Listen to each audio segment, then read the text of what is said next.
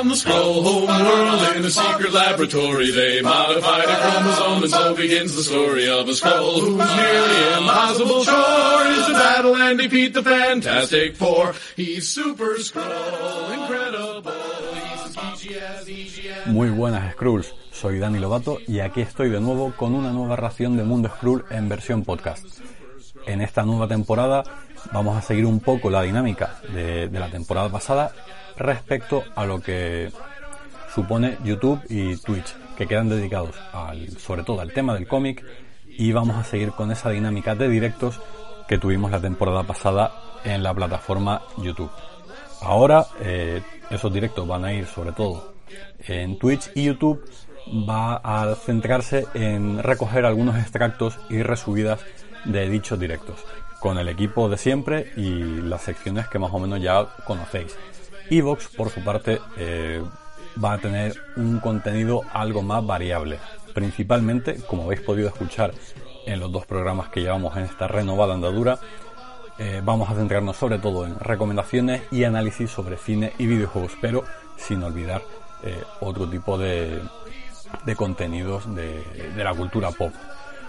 Sin olvidar, claro está, los cómics y los monográficos. De hecho, a, de hecho, apuntad que para las próximas semanas haremos un especial sobre qué pasaría si de Disney Plus. Aprovechando que estamos viendo eh, los capítulos semana a semana, haremos un pequeño comentario acerca de qué nos ha parecido la serie de animación de Disney Plus.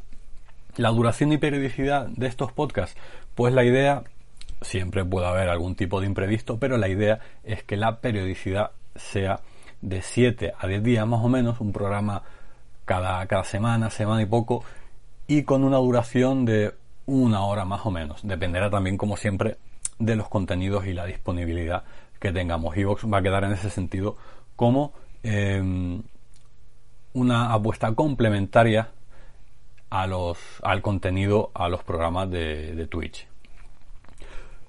Con todas las intenciones acerca de la temporada que arranca, ¿qué es lo que tenemos hoy? Pues vamos a empezar con una entrevista y un comentario acerca de No Respires 2. Eh, comentario sobre la película y entrevista con Rodo Sayagues y Fede Álvarez, eh, creadores de esta incipiente saga de terror. Eh, vamos a escuchar una, una, entrevista que les realicé hace una semanita más o menos.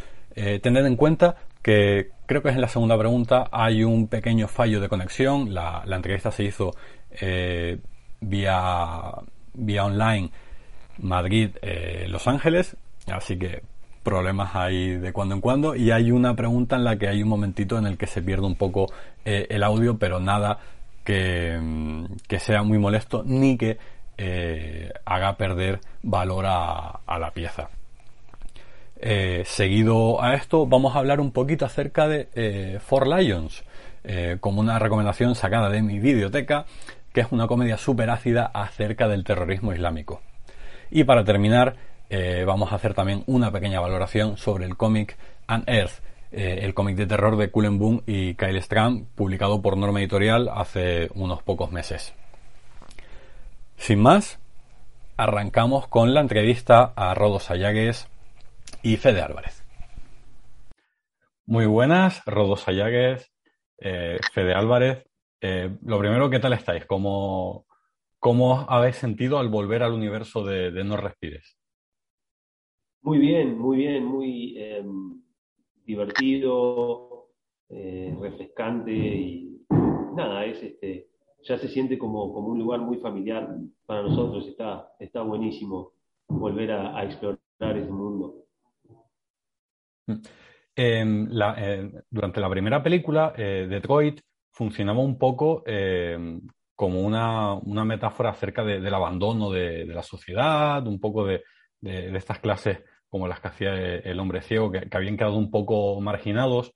Eh, no sé si, si, ese discurso, esa lectura, eh, en esta segunda entrega, sigue vigente o el apostar por un, sobre todo en la, en la parte final, por un discurso, eh, por un, una propuesta que, que, va más hacia la, hacia la violencia, los, los, personajes están un poco más desatados, por así decirlo, si, si va en esa línea acerca de, de cómo la sociedad eh, se está perdiendo un poco o, es simplemente parte del juego que propone la película? Parte del juego, siempre lo vemos como casi que, el mundo de No Respires no es el mundo real, siempre pensábamos tiene más que ver con el mundo de casi lo que va a llevar al mundo de Mad Max como una precuela a ese mundo que otra cosa, es como casi que, que se siente un poco post-apocalíptico, ¿no? Y, lo, y, y, por lo que está allí es para simplemente crear un mundo donde claramente los gobiernos o la policía no existen, ¿no? Viste que en las películas estas la policía nunca, o sea, la primera creo que aparece por dos minutos, pero en un momento al final en una toma, pero como que la policía, la ley no existe, es la ley de nosotros, es la ley de los seres humanos entre nosotros en el momento, ¿no? Entonces cada uno genera sus propias leyes, sus códigos de lo que está bien, lo que está mal, lo que creen que es justo, lo que es injusto, toman acción cuando sienten que, sus derechos fueron violados y van y toman acción. Todo el mundo, o, cuando algo o se hizo injusticia, intentan eh, impartir justicia. Es como un mundo donde nadie llama al 911. nadie en ningún momento piensa que tiene que llamar a, un intermediario para que venga esa justicia. La justicia se hace por mano propia en el mundo de, No Respires, lo cual lo hace muy interesante porque hace ver la subjetividad de las cosas y cómo también de alguna manera muestra que si el mundo fuera así sería un poco caótico, o al menos como sucede en estas películas, ¿no? Siempre haciendo, le lleva la violencia. es, un, mundo muy, muy anarco, ¿no? El, de No Respires, donde todo el mundo hace lo que le parece. Es, es como una, es un mundo donde la estructura social está colapsada y lo divertido de contar historias en un contexto como ese es ver cómo la naturaleza humana eh, se manifiesta y se comporta cuando no hay márgenes sociales establecidos. Como que ahí aparece, aparece un poco más la realidad, la verdadera cara de, nuestra, de nuestra naturaleza, o una parte de ella, ¿no? Una parte de ella. Por eso es divertido ver historias ahí. Es que son, son más, para mí, son más, eh, revelan más sobre la naturaleza humana. Eso me parece. Y, en ese sentido, em, ¿cómo, eh, ¿cómo, se trabaja el, tener a, un protagonista y, unos antagonistas, em, de, digamos, de, moral ambigua? Es decir, son personajes que, son complicados. Es, difícil empatizar con ellos porque sabemos que, tienen un pasado muy malvado a sus espaldas, que no son gente, eh, bueno, no nos gustaría cruzarnos con ellos, pero mientras está en la película, según vamos viendo, eh, podemos llegar a entender el por qué actúan así en determinadas circunstancias. Tienen sus razones y está todo bien argumentado. Pero se crea eh, un conflicto en el espectador a la hora de eh, comprendo a este personaje, pero no me cae bien. Y es la idea, es la idea. Pasaba en la primera también, ¿no? O sea, en la primera, los personajes, los protagonistas estaban a punto de robarle a un pobre ciego, mayor de edad, que acababa de perder a su hija, despiadado, o sea, los personajes principales, no lo pensaba desde ese punto de vista. Pero entendían que era gente en situación desesperada, que hacían lo que podían para salir de situaciones terribles, y además también a la mitad de la película uno entiende que tiene muchos prejuicios y que juzga muy rápido a los personajes y hay que, hay que tener todos los hechos en la mesa antes de realmente tener un juicio final, ¿no? Eh, eso es lo que siempre juegan estas películas hacen prestar realmente atención a qué hacen y qué dicen para poder eh, averiguar quiénes son. Cosa que hay, un deseo en común en estas películas. Siempre hay algo, hay alguien que todos estamos de acuerdo que queremos que se salve. En el caso de esta película, mucho de lo que está en juego, la verdadera protagonista es una niña de 12 años que es inocente y que no, hizo nada mal en su vida y su bienestar es lo que está en juego, ¿no? Entonces, todos los otros personajes que, están alrededor son los que necesitamos saber quién es el bueno para necesitamos saber quién la va a cuidar, quién va a estar con ella.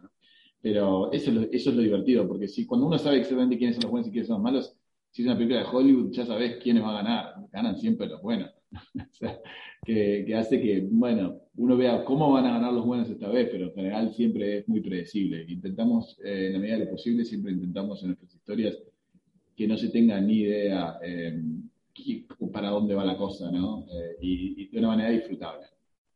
Y ya por finalizar, eh, os disteis a conocer con, el remake de, Devil Dead. Eh, ahora en, poco sale esta, esta, secuela de La Matanza de Texas que, producís. ¿Hay algún personaje o, alguna saga que si os propusieran diríais, no, este, esto es, tenemos mucho respeto o, nos gusta tanto como fans que, no seríamos capaces de, abordarlo. Me encanta que asumas que las que sí hicimos son las que no respetamos. no nos gusta es al revés, yo creo. Yo creo que la, verdad que uno, uno en las que se embarca son las que uno no puede evitar decir que sí, porque es tan fan de ese mundo que dice, quiero entrar. Y muchas veces, de alguna manera, Composición Infernal es bastante claro, porque, porque ahora a la luz de los hechos mirando para atrás, yo creo que eh, si no hubiéramos hecho esa película, capaz que por ahí esa, esa, franquicia, esa marca moría ahí y, para los jóvenes hoy en día le, hablaras de eso, le intentaras que vieran la original y no, no sé, muy, muy bajo presupuesto, era inmirable capaz para, un, para alguien de 15 años. Entonces, realmente logramos que se, que se, extendiera la vida de esa marca y, se, y, de ahí salió una serie de televisión y ahora hay otra película. O sea, es como una, una, manera de mantener esos cuentos vivos. Entonces, cuando uno más los quiere, más quiere mantenerlos vivos. Para nosotros que somos más viejos decimos, bueno, qué necesidad, siempre están los clásicos ahí, pero, pero uno cuando habla con adolescentes no quieren ver los clásicos, no, no, no, no quieren ver nada de eso.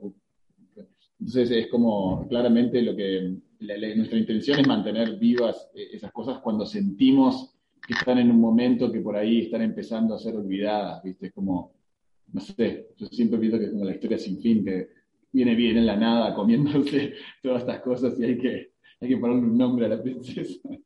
hay que hacer una, peli nueva para, para volver a, a, traerle viva las cosas. Por eso, pero es una buena pregunta igual, entiendo lo que decís, hay cosas, hay una, yo que volver al futuro, por ejemplo, no hay nada, es una de mis películas favoritas, no hay nada que me puedas decir en el mundo, ofrecer en el mundo para hacer volver al futuro 4, que es jamás.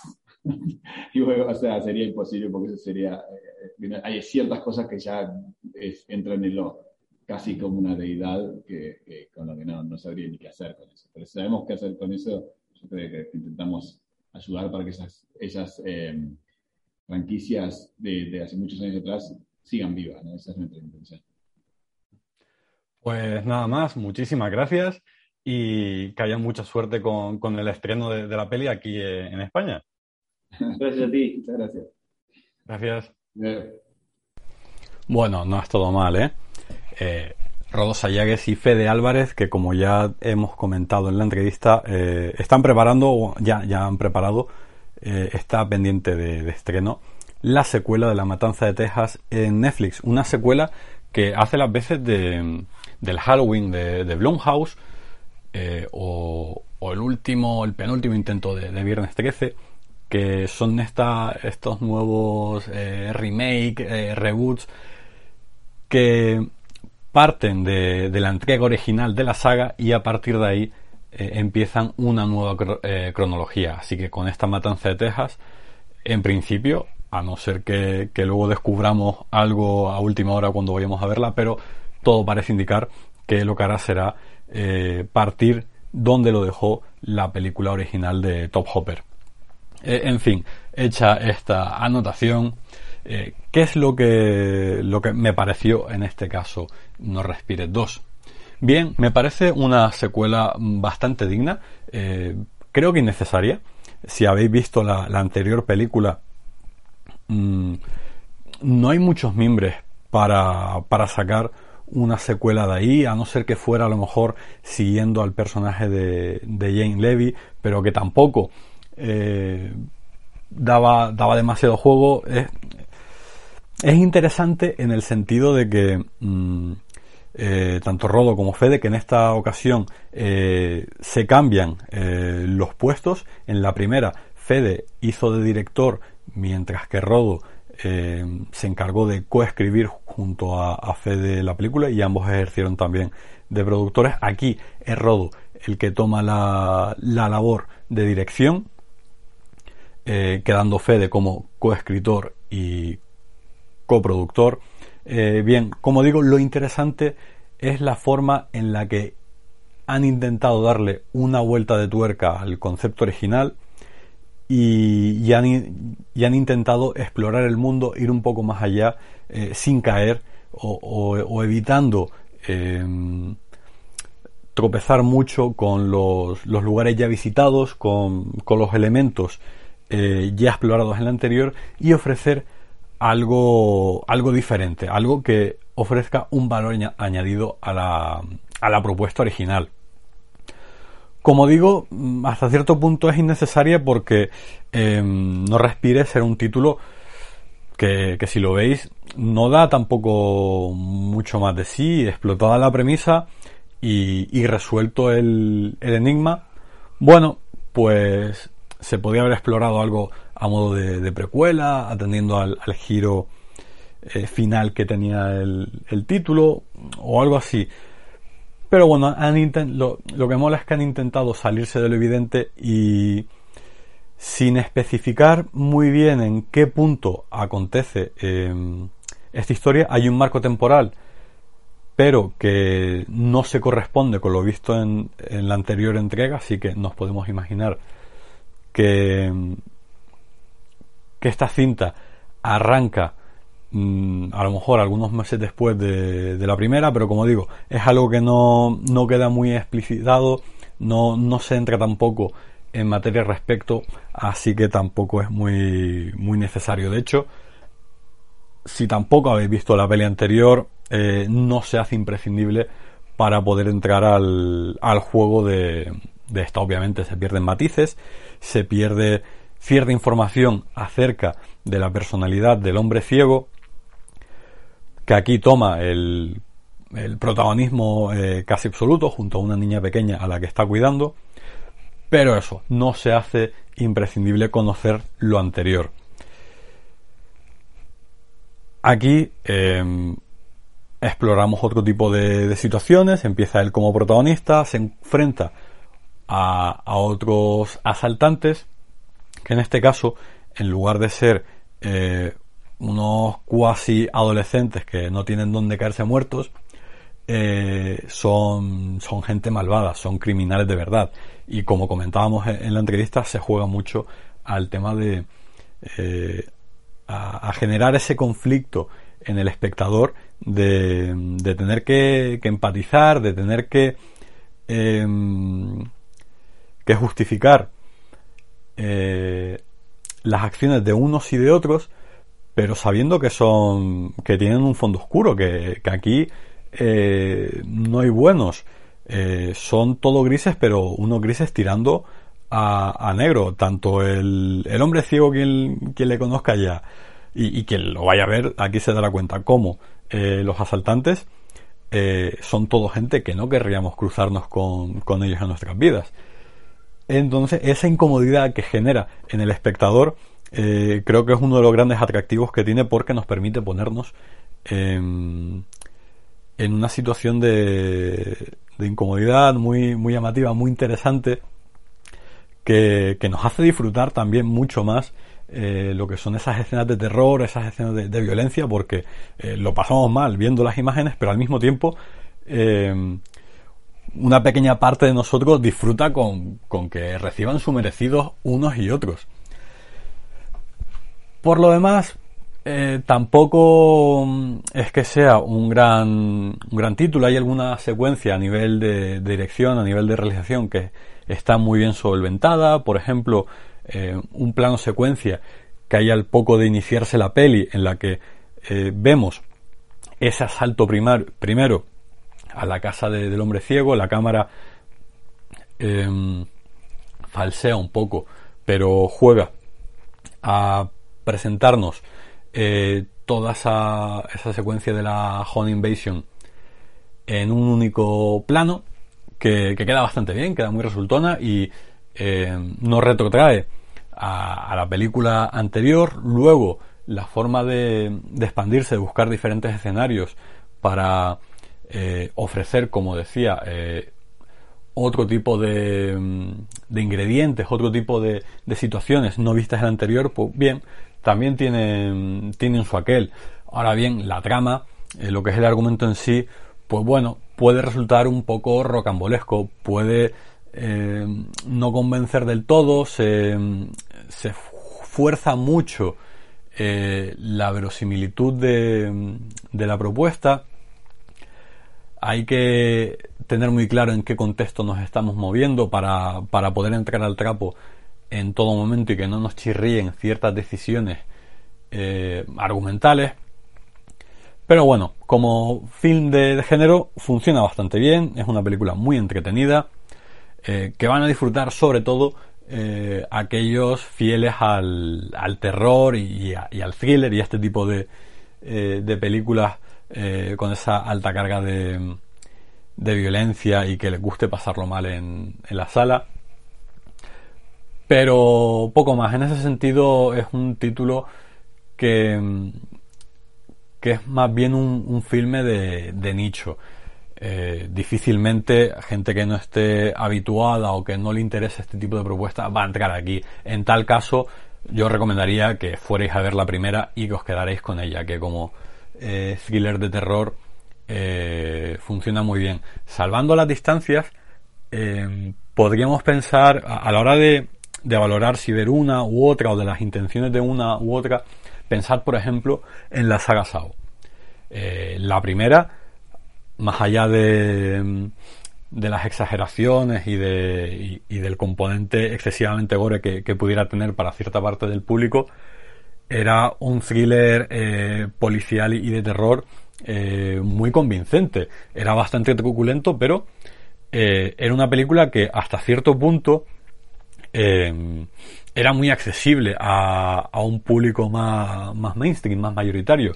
Ya las secuelas fueron eh, encorsetándose, fueron acotándose mucho más al, al, género, al torture porn y este tipo de, propuestas en los que en las que lo que prima es ese gore y ese sufrimiento de los protagonistas y dejaba atrás al público que, que buscaba más ese, ese thriller eh, más oscuro, más, terrorífico.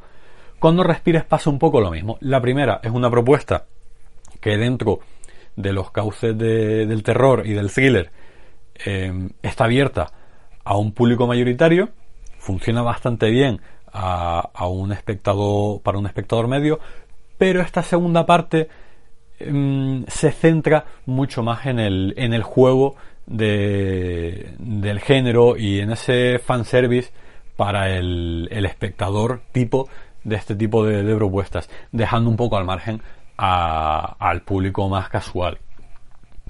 Así que si sois de, de, este, de este último tipo, pues igual no lo vais a disfrutar tanto como alguien que sí esté muy versado y que sea un, cafre en la sala de cine.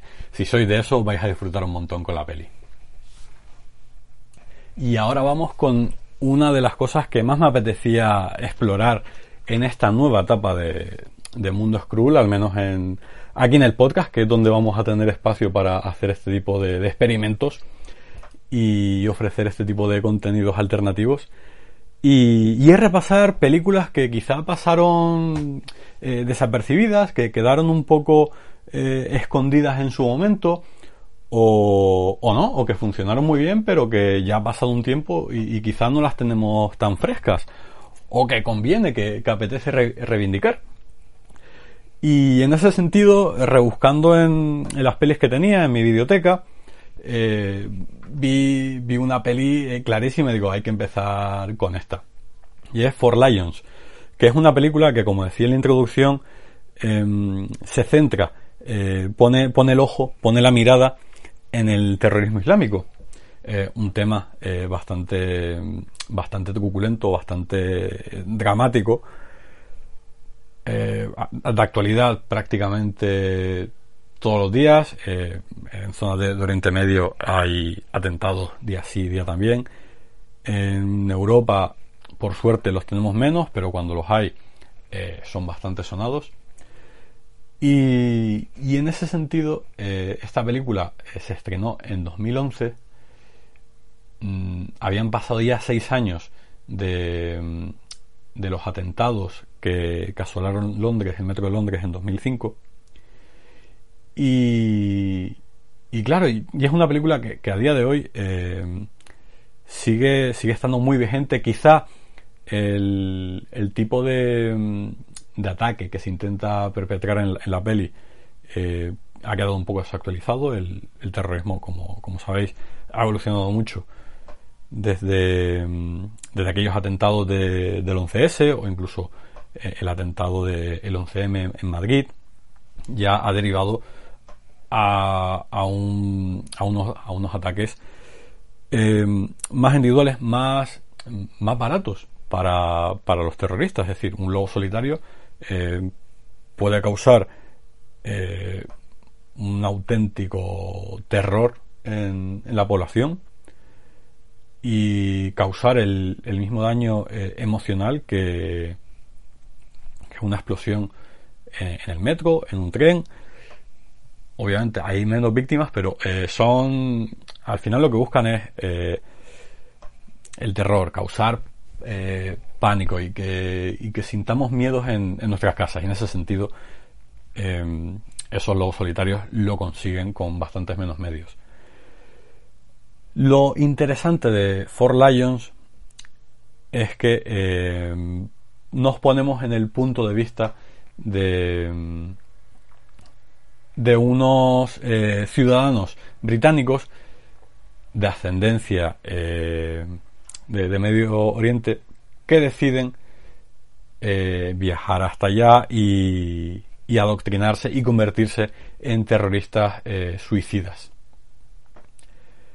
El director, el guionista y director, tras la, película, y aquí ya, vais a ver un poco cuál es el, eh, el tono, cuáles son las intenciones de la película, es Chris Morris, que mm, estuvo implicado, por ejemplo, en una serie, si no me equivoco, está disponible en, Netflix, que se llama Los Informáticos y The Crow, eh, comedia de estas eh, británicas.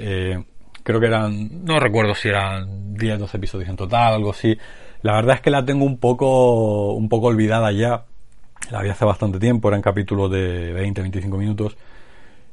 Y, y se centraba en el equipo de informática de una gran multinacional que estaban metidos ahí en el sótano y contaba en tono de comedia un poco lo que era eh, su día a día. Jugaba mucho con, con el humor absurdo, ese humor eh, tan británico, muy ácido, muy, muy negro en muchas ocasiones, muy dado también a la exageración. Pues ese tipo de gags, ese tipo de comedia es la que encontramos en Four Lions. Lo, lo, interesante, lo, lo reivindicable eh, de la peli es sobre todo eso, que se mete en un tema muy espinoso, en un tema complicado, eh, incluso tabú para, para, mucha gente, y lo hace eh, desde una perspectiva muy sarcástica, con mucho humor, y no deja títere con cabeza. Aquí da igual, los ciudadanos de a pie, eh, los islamistas radicales protagonistas, eh, las fuerzas de seguridad, eh, ninguno se libra de, esta mirada sarcástica que tiene el director. Que mm, de, este humor, de, esta mirada ácida y llena de carcajadas, no, no, intenta juzgar a, unos a otros, simplemente muestra a los personajes tal como son en, su tragedia y en su mediocridad muchas veces. Eh, busca mantener en ese sentido eh, cierta imparcialidad y, no, se meten en, las motivaciones de, ni en los hechos que, suceden. Eh, en ese sentido mantiene una perspectiva muy valiente respecto al tema. Porque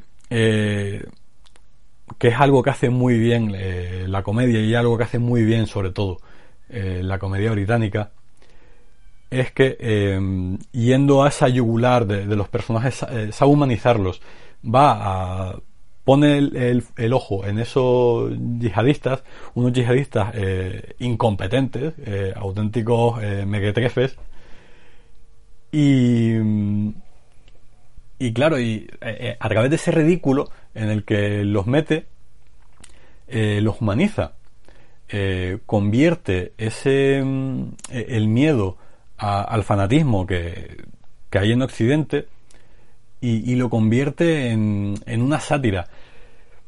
A este respecto, eh, se podría emparentar For Lions en cuanto a, a, esas intenciones, en cuanto a la forma de, de abordar el tema de una forma más general en cuanto a la hora de, diseccionar eh, ese fanatismo, esa mal llamada eh, guerra santa, eh, con otra, otra de las grandes obras que ha dado el, cine, el cine británico en, la historia.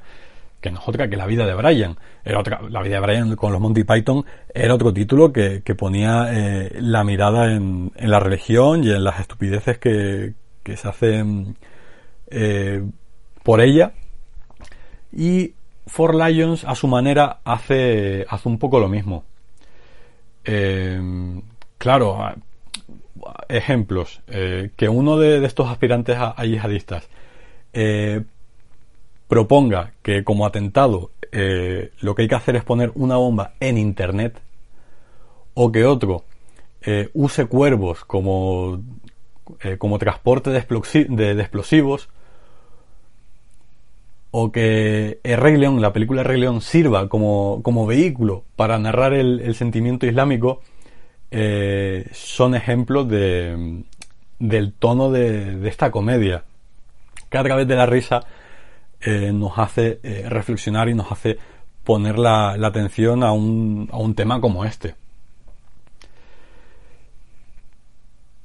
Em, obviamente, los personajes tienen cierto pozo de, tragedia, al final son, son unos perdedores. Podemos incluso llegar a empatizar con, con ellos uno de los grandes atractivos, una, una de las grandes cosas que tiene, que tiene el cine. Eh, lo leía, creo que fue en un hilo de, David Muñoz, el guionista, que hablaba acerca precisamente de eso, de, que una película al final lo que busca es que los espectadores empaticen con sus personajes. Es decir, no es tanto que, estemos de acuerdo con sus acciones, sino que eh, les comprendamos y podamos eh, ponernos en, su piel. Obviamente, eh, nunca vamos a estar de acuerdo con, un asesino o en este caso con los terroristas, pero al final una buena narrativa, una buena película, en general, lo que busca es que viajemos con el protagonista, conozcamos cuáles son sus motivaciones, y, y, le acompañemos en ese viaje. Estemos o no de acuerdo con, con lo que hace, pero, eh, claro, llegar a ese sentido, a ese, a ese instinto primario de que si el personaje sufre, nosotros suframos con él. Si el personaje es feliz, que nosotros eh, sintamos esa felicidad. Y eso es algo que aquí eh, se consigue mucho. Y, y al final la, la lectura que, deja la película al poner el foco en estos, estos perdedores, es que eh, al final, eh, como todos, eh, tienen miedo, están perdidos, son gente que simplemente busca ese, ese, lugar y se les ocurre hacerlo de la peor manera posible. Pero, como digo, el, el carácter humano de, de, la película y la forma de abordar el tema desde una comedia sin complejos, muy ácida. Y, y eso, y hacernos reflexionar acerca de, de estos temas, eh, me parece muy interesante. Siento deciros que no sé dónde está disponible la peli. De hecho, eh, mientras estoy hablando la voy a, a, buscar. Porque esta es una película que se, eh, se estrenó en su día eh, si no me equivoco fue por Alta Films, eh, distribuidora que hoy está que ha desaparecido, que luego se reconvirtió en, Caramel Films. Y, mirad, si la queréis ver, eh, la tenéis. no, iba a decir que estaba en Prime Video, pero en España no está disponible. Así que igual os he puesto los dientes largos. Lo siento mucho. Pero si podéis eh, encontrarla en Blu-ray, en DVD o, verla en alguna plataforma, si la encontráis en alguna plataforma sería genial que lo, pusierais en comentarios para cualquiera que le llame la atención que, la pueda ver. Y si no, pues habrá que esperar a que alguien la, la edite o la reedite en Blu-ray. Siento haberos puesto los dientes largos, pero bueno, es un poco el riesgo de, estas recomendaciones. Películas que han quedado un poco eh, en el olvido, pequeñas cool movies, eh, películas más de, nicho. que merecen un pequeño eh, reconocimiento y ser reivindicadas. Y para acabar, vamos a ir ahora sí con, con la parte cómiquera del programa. Vamos a hablar de An Earth, el cómic de Cullen Boom. Y, perdonad que se me ha ido el nombre, y Kyle Strahan con Valdemar Rivas como dibujante, que publicó Norma hace, hace muy poquitos meses. Es una colección que va a ser eh, de dos números. Son solo 10 eh, números americanos, 5 eh, y 5. Que bueno, se mete en el, en el género de, terror y, la, y la ciencia ficción. No es quizá la obra más original del mundo, pero que sabe entretener muy bien. Eh, estamos hablando de, serie B, como hablábamos al principio del programa, con No Respires 2, y esta, esta obra, Angerth, eh, hace un poco lo mismo, es un, cómic eh, pensado sobre todo para el disfrute de, esos amantes de, de, la serie B. Ahí aparece una, una enfermedad de origen desconocido en la zona de México, si no me equivoco. A ver, lo estoy revisando. Vale.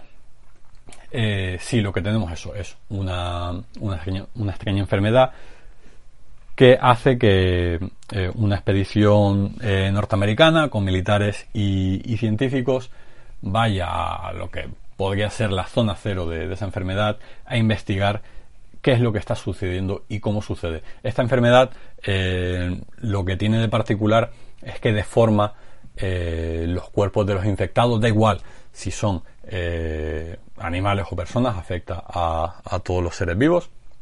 Eso es lo que se deja entrever en, algunas de, las viñetas y lo deforma de, forma horripilante.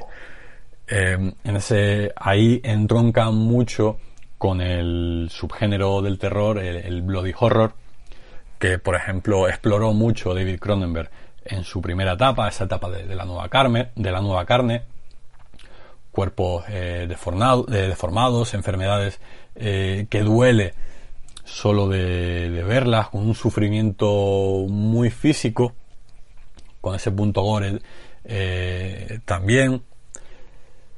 Al mismo tiempo tenemos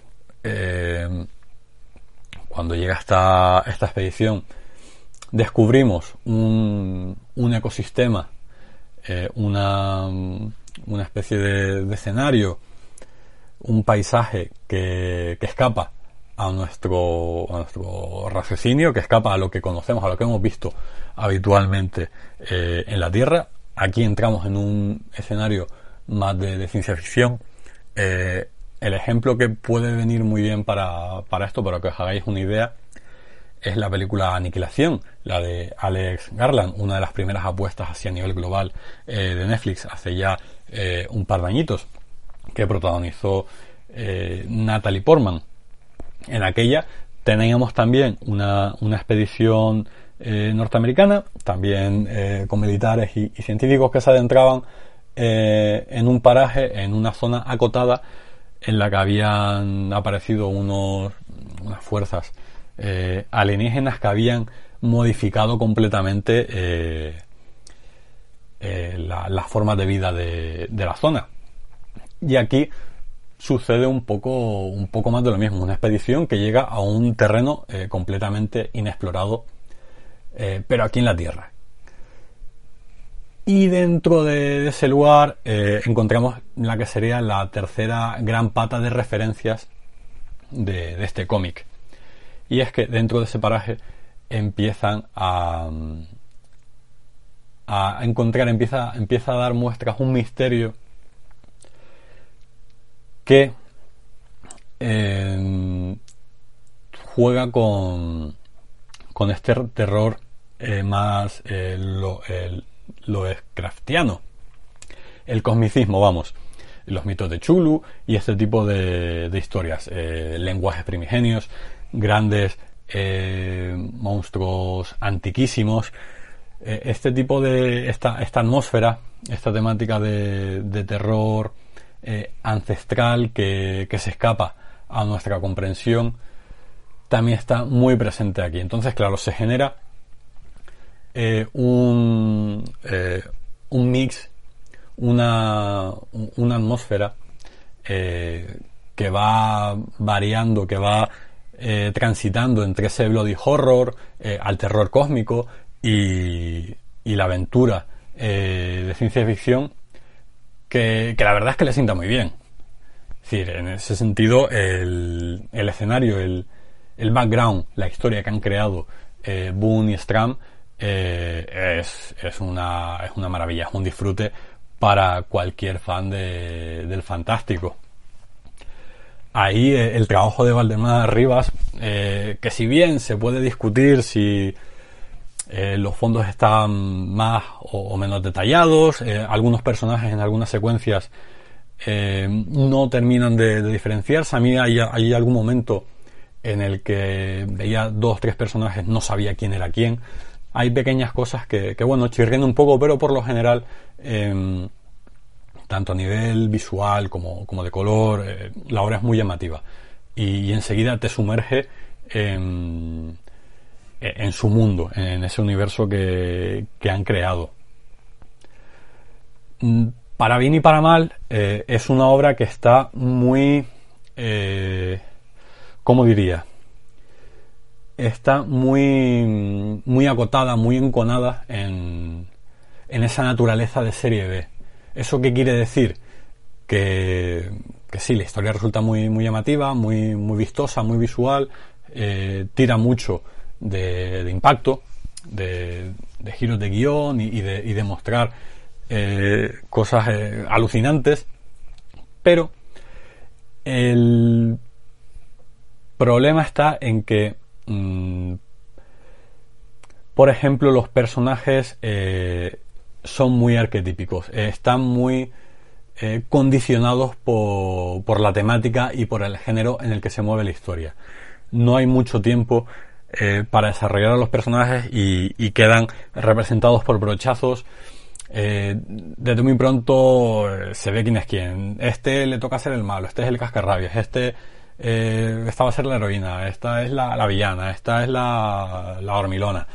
Eh, en ese sentido no hay un gran trabajo de, de desarrollo, no se profundiza mucho en, en algunos aspectos que eh, de, haber, de haber sido quizá una serie un poco más, más o de haber metido menos elementos quizá eh, podía haberse desarrollado eh, mucho más. Claro, esto, mm, esto también viene eh, precedido porque eh, los guionistas juegan mucho con, con dilatar el misterio en todo momento. De hecho, la, la, obra cuando empieza ya vemos algún pequeño salto temporal, eh, alguno hacia atrás que, que tiene, tiene poco sentido porque luego no se desarrolla el personaje en esa dirección. Pero eso, al principio, sobre todo en lo que es el primer capítulo, se juega un poco al despiste para, para decir, bueno, aquí está pasando algo extraño, pero no vamos a contaros qué es. Eh, vais a descubrirlo junto a los, a los personajes y, este dilatar eh, el, el, misterio, el dilatar la, la, acción y la naturaleza de lo que acontece, juega en contra de, del desarrollo de personajes que al mismo tiempo son muchos. Entonces, claro, eh, es muy difícil mantener ese equilibrio. Por eso el punto fuerte de, de Danger, del cómic, está eh, en ese plot, en ese, en ese argumento, en la forma en la que se, se trabaja el género y en la forma en la que se, se desarrolla la, la, historia. Si os mola la, serie B y este terror eh, con un alto componente sci-fi, eh, vais a disfrutar mucho de, la obra. Si buscáis algo más complejo, algo que trabaje mucho los personajes, olvidaos por completo de, la obra. Y si tenéis curiosidad, os mola el género, pero eh, no estoy seguro, tal, son dos volúmenes, podéis hacerlo solo con este. Porque tiene un final que acaba en un, cliffhanger muy grande, pero eh, si atendemos a esa naturaleza de serie B, es un, es un desenlace abierto que, que se podía quedar tal cual. ¿Cuántas pelis de terror y fantásticas no hemos visto que acaban con una gran sorpresa final y, acaba ahí? Y bueno, pues ya eh, lo que pasa a partir de aquí depende de, de cada espectador. Aquí juego un poco con eso. Sabemos que queda un segundo tomo que va a desarrollar esa, esa última página del cómic, pero eh, si no queréis y los finales abiertos no, no suponen ninguna pega, como volumen único eh, funciona bastante bien también. Como digo, cómic publicado por Norma Editorial en tapa blanda, 18, 18 brillos, eso sí, y, poco más. Con esto eh, ya está eh, resuelto todo el sumario del inicio del programa. Eh, ha sido un placer estar con vosotros una semana más. Espero que hayáis disfrutado del programa. Recordad que tenéis los directos en, Twitch. En el Twitter se van anunciando tanto los programas como luego se van subiendo esos extractos en, en YouTube. Y nosotros seguiremos escuchándonos en Evox. Así que muchísimas gracias y hasta la próxima.